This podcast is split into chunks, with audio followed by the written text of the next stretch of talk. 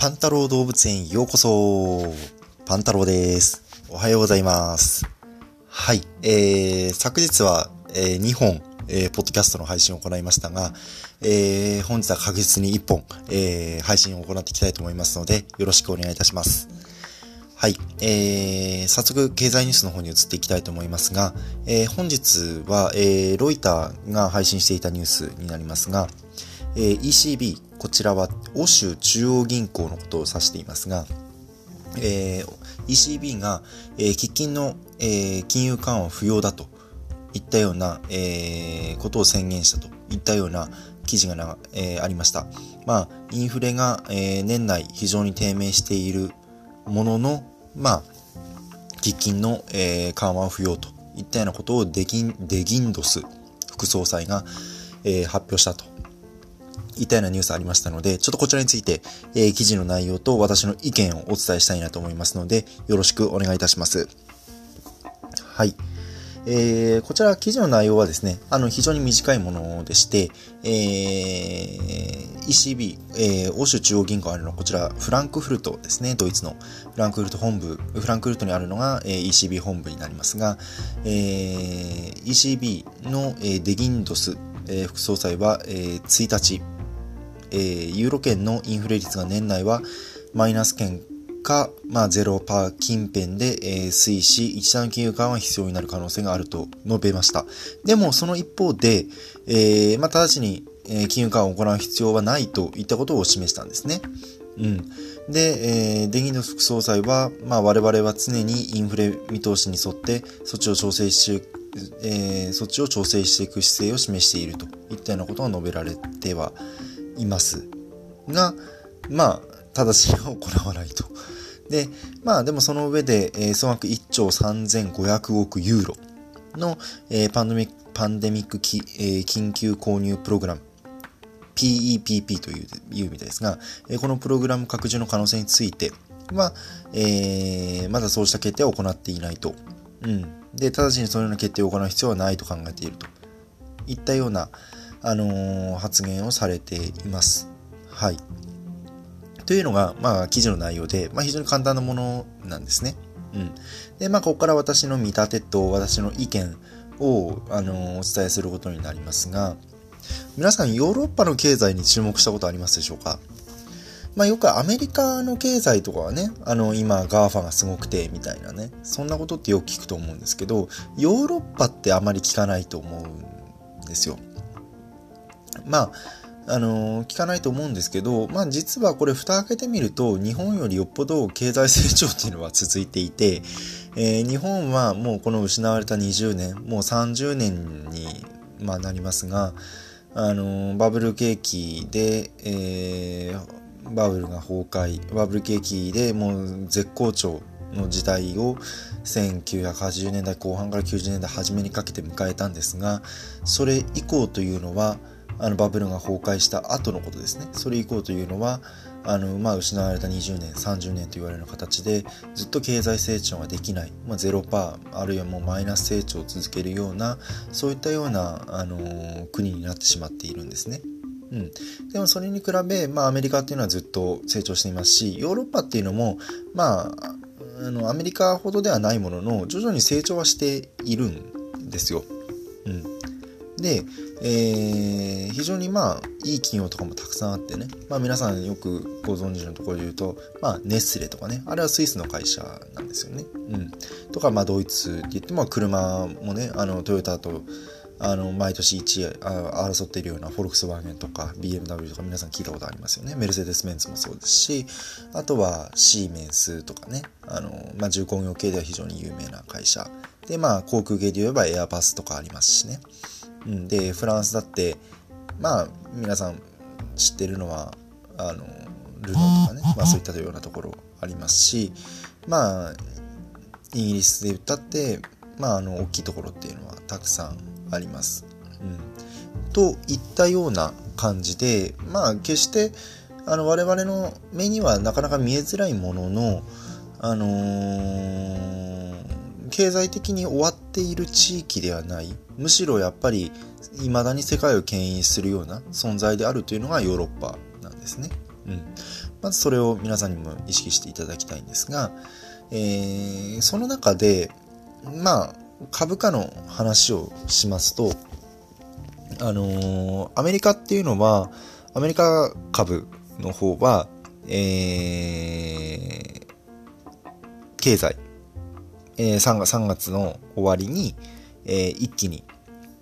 えー、ガタガタガタとコロナショックといったもので、えー、ニューヨークダウと言われるような、えー、株価指数とかナスダックと言われる株価指数が一気に下がったんですけど、えー、そこから大きく回復をしているんですね。うん、というのが、えー、今のアメリカであって日本も、まあ、そのアメリカに続くような形で、あのー、回復を示しています。しかしですね、これが不思議なことなんですが、ヨーロッパっていうのが今非常に回復が遅いんですね。はい。これどういうことなんでしょうかね。本当に私も何が起きているのかは正直わからないです。はっきり言って。うん、何が起きているのかわからないんですが、ヨーロッパの回復というのが、もう今非常にあの遅い状況になっています。うん。で、えっ、ー、と、そういったような状況で、まあ、多くの見立てとしては、まあ、アメリカが今大規模な金融緩和、まあ、あの、ほとんど金利を、まあ、上げないといったような、2023年まででしたかね。あの、そういったようなところまで金利を上げないみたいな、あのー、そういったような、あの、宣言を、あの、アメリカの FRB といったような、まあ、えっ、ー、と、連邦中央、えー、銀行になるのかな？違うな。えー、すみません、ちょっと FRB ですね。ちょっと日本語で忘れちゃった、忘れちゃいましたが、えー、そういったようなところが、もう金利上げ、金利を、まあ、しばらく上げたい、上げないみたいな、そんなようなことを今、もうすでに宣言しているような状況なんですね。うん。えー、で、まあ、おそらく私はヨーロッパもそれに続くんだろうと思っていたんですよ。思っていたんですが、えー、ヨーロッパは、まあ、今回このね、あのー、ロイターのニュース見てもわかるように、あのー、金融緩和しないといったような、あの、ことを宣言しています。うん、これというのはまあ非常に大きいことだと思っていて、まあ、全世界的にどんどんどんどん、一回コロナで落ち込んだこの経済をね、どうにかしないといけないとなった時に、いけない時に、ヨーロッパはその足並みをそろそろ揃えないような、そういうような形にするといったようなことで、結構私これ非常に驚きました。うん。で、今具体的な指数をね、ご紹介すると、今、あの、アメリカのえー、まあ、一番今、世界的、一番アメリカ、アメリカというか、全世界的に見られているこの S&P500 という指数があります。えー、この S&P500 というのはもう今アメリカの、まあ、超有料企業、超有料企業とか、まあ、超大手企業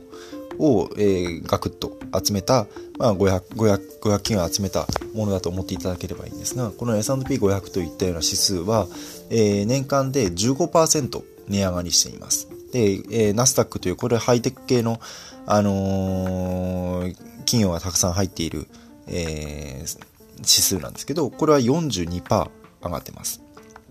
で、日経平均も5.94という形で、もう6%近くも年間で言うと上がってるんですね。で、上海で言うともう20%近く。まあ、香港が今遅くてマイナス10%なんですけどね、また。えー、そんな感じで上がってます。で、これに比べて、えー、ヨーロッパ全体の、まあ、あのヨーロ、ユーロストックスっていうあの指数があるんですけど、これは、え年間の利回りが、えー、まだ年間のどんだけ上がったかね、上がったかがマイナス9%です。で、ひどいのがイギリス、マイナス20%。これもう全然回復してないんですよ。うん。で、えー、ドイツ。まあ、ドイツは結構上がってますね。4%上がってます。ですけど、あとは、えー、スペインとかも、えー、26%下がってますし、非常に、えー、回復が遅いです。でその中やっぱ、えーと、金融緩和しないっていうのは、もうこれは私非常に大きな決断したなっていうふうになんとなく感じています。うん。で、うんと、金融緩和しないと、やっぱり、